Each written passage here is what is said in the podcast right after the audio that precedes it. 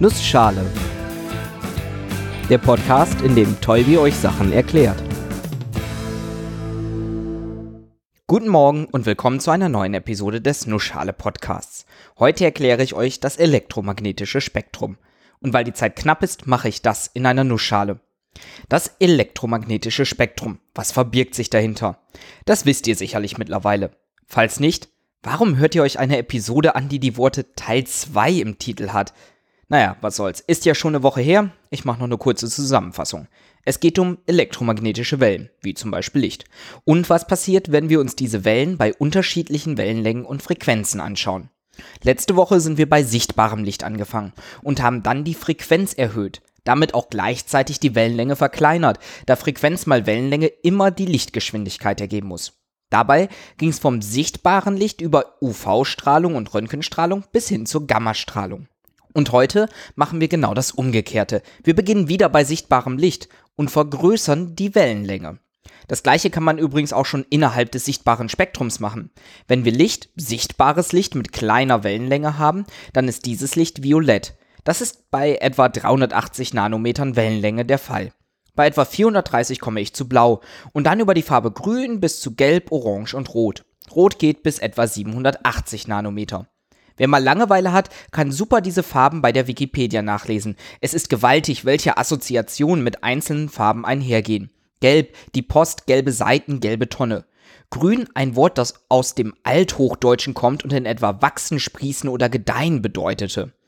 Heute soll es aber mehr um die Physik gehen. Und dazu gab es schon einige Episoden, die sich direkt oder indirekt mit Licht befasst haben. Zum Beispiel der photoelektrische Effekt. Nee, Moment, der kommt erst noch. Der beschreibt, was passiert, wenn man gewisse Materialien mit Licht bestrahlt. Oder die Episode über Optik, die gab es definitiv schon, die euch zeigt, wie man Licht als Strahl oder als Welle interpretieren kann, um es angemessen zu beschreiben. Dazu passt auch der Welle-Teilchen-Dualismus. Auch Laser sind eine bestimmte Form des Lichtes. Und natürlich ist hier auch die Episode zum Auge zu nennen, das das Licht aus dem sichtbaren Spektrum aufnimmt. Zu all diesen Themen gab es Episoden. Auch kein Wunder, wenn man bedenkt, wie wichtig Licht für uns ist. Trotzdem gehen wir jetzt in den nächsten Bereich über. Genau wie nach Blau und Violett Ultraviolett kam, als wir die Frequenz erhöht haben, kommt mit einer Erhöhung der Wellenlänge nach Orange und Rot Infrarot. Wieder das gleiche Phänomen, allerdings in einer anderen Größenordnung. Die Wellenlänge ist größer als die von rotem Licht, etwa 780 Nanometer mindestens, aber kleiner als 1 Millimeter. Hey, Millimeter, jetzt kommen wir endlich wieder in Größenordnungen, die man sich halbwegs vorstellen kann. Man kann sich aber Infrarot noch aus einem anderen Grund gut vorstellen. Man kann infrarotes Licht sichtbar machen. Also nicht direkt, aber man kann natürlich infrarotes Licht messen und die Wellenlänge ein klein wenig verkleinern, um es ins sichtbare Licht zu rücken. Meistens steckt da keine große Magie hinter. Man macht eine Aufnahme mit einer Infrarotkamera, bearbeitet diese digital nach und färbt das Bild mit einem passenden Farbschema ein. Die meisten normalen Kameras, zum Beispiel die in eurem Handy, die nehmen ebenfalls einen kleinen Teil des Infrarotspektrums auf. Wenn ihr mit der Handykamera eure Fernbedienung aufnehmt, während ihr auf irgendwelche Tasten drückt, werdet ihr vermutlich etwas aufleuchten sehen. Fernbedienungen nutzen nämlich oft Infrarotsignale, um mit dem Empfänger zu kommunizieren. Um Kameras im Handy nehmen das auf und machen es dann sichtbar. Es gibt aber auch sinnvolle Gründe, warum man etwas im Infrarotspektrum aufnehmen möchte. Während das Signal der Fernbedienung im Infrarotbereich nahe dem sichtbaren Licht ist, hat das etwa weiter davon entfernte Infrarotlicht eine nette Eigenschaft, die der Grund dafür ist, dass wir das Ganze auch als Wärmestrahlung kennen. Jedes Objekt mit einer Temperatur strahlt eine der Temperatur entsprechende Wellenlänge im Infrarotbereich aus. Mit einer Infrarotkamera kann man also Temperaturbilder aufnehmen. So kann man dann ein Bild in Graustufen erhalten, hell für warm, grau für dunkel. Macht man das, sehe ich immer extrem cool aus. Meine kalte Brille sieht dann nämlich aus wie eine extrem coole schwarze Sonnenbrille. Öfter sieht man solche Bilder allerdings in Falschfarben, irgendwas zwischen blau und rot. Mit entsprechenden Kameras hat man einen neuen Sinn, um die Welt wahrzunehmen und zu vermessen. Satellitenbilder für Wetterkarten werden zum Beispiel oft in Infrarot erzeugt. So ist man unabhängig von der Beleuchtung und kann Wolken anhand ihrer Temperatur erkennen. Weiter geht's auf unserer Reise durch das elektromagnetische Spektrum. Alles, was zwischen einem Millimeter und einem Meter liegt, nennt man Mikrowellen. Mikrowellen kennt man zum Beispiel aus der Mikrowelle, also dem Gerät, das Mikrowellen benutzt, um Essen zu erwärmen.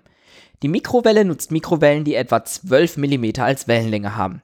Das sind dann um die 2,45 GHz. Also sehr schnell schwingend, aber im Vergleich zu allen anderen Wellen bisher recht langwellig.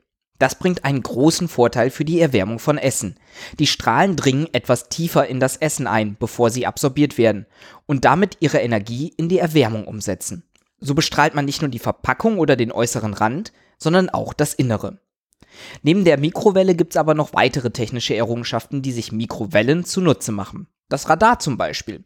Oder noch viel wichtiger für uns alle, WLAN, Bluetooth und GPS.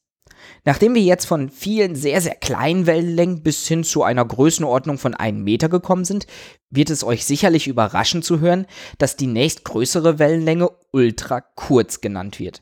Die Größenordnung von einem Meter bis zu etwa einem Kilometer bilden nämlich die Radiowellen mit den vier Unterbereichen Ultrakurzwelle, Kurzwelle, Mittelwelle und Langwelle. Gerade die Ultrakurzwellen, UKW abgekürzt, kennen sicherlich viele aus dem Alltag. Das sind die Frequenzen, in denen Fernsehsender und Radiostationen ihr Programm übertragen. Etwa 30 bis 300 Megahertz.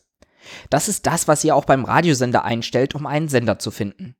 Hier muss ich nochmal erwähnen, wie gewaltig groß das elektromagnetische Spektrum ist.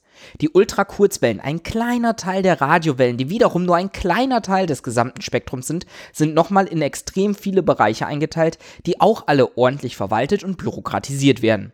Mobilfunk, Funk für bestimmte Organisationen, Notdienst, Radiorundfunk, drahtlose Mikrofone, alles hat einen eigenen Frequenzbereich zugeordnet. Wer Interesse hat, findet auf den Seiten der Bundesnetzagentur den Frequenzplan, in dem das alles minutiös festgehalten ist. Das Ding hat allerdings über 700 Seiten. Es umfasst schließlich auch die Bereiche von 0 bis 3 Terahertz, schließt also auch die Mikrowellen mit ein. Wie die auf 0 Hertz kommen, weiß ich allerdings nicht, da schwingt ja gar nichts mehr.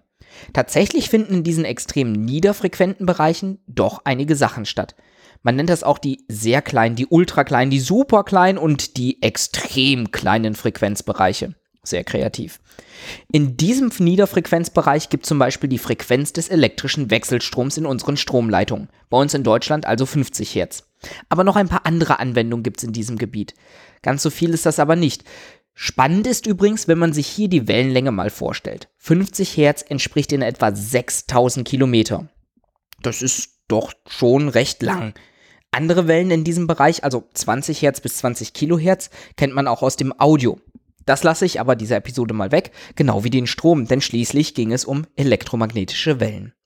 Man könnte noch viel tiefer ins Detail gehen, aber selbst der grobe Überblick hat schon zwei Episoden gedauert. Ich hoffe, ihr habt jetzt eine Vorstellung davon, wie unglaublich wichtig elektromagnetische Wellen sind und in welch vielfältigen Formen sie vorkommen.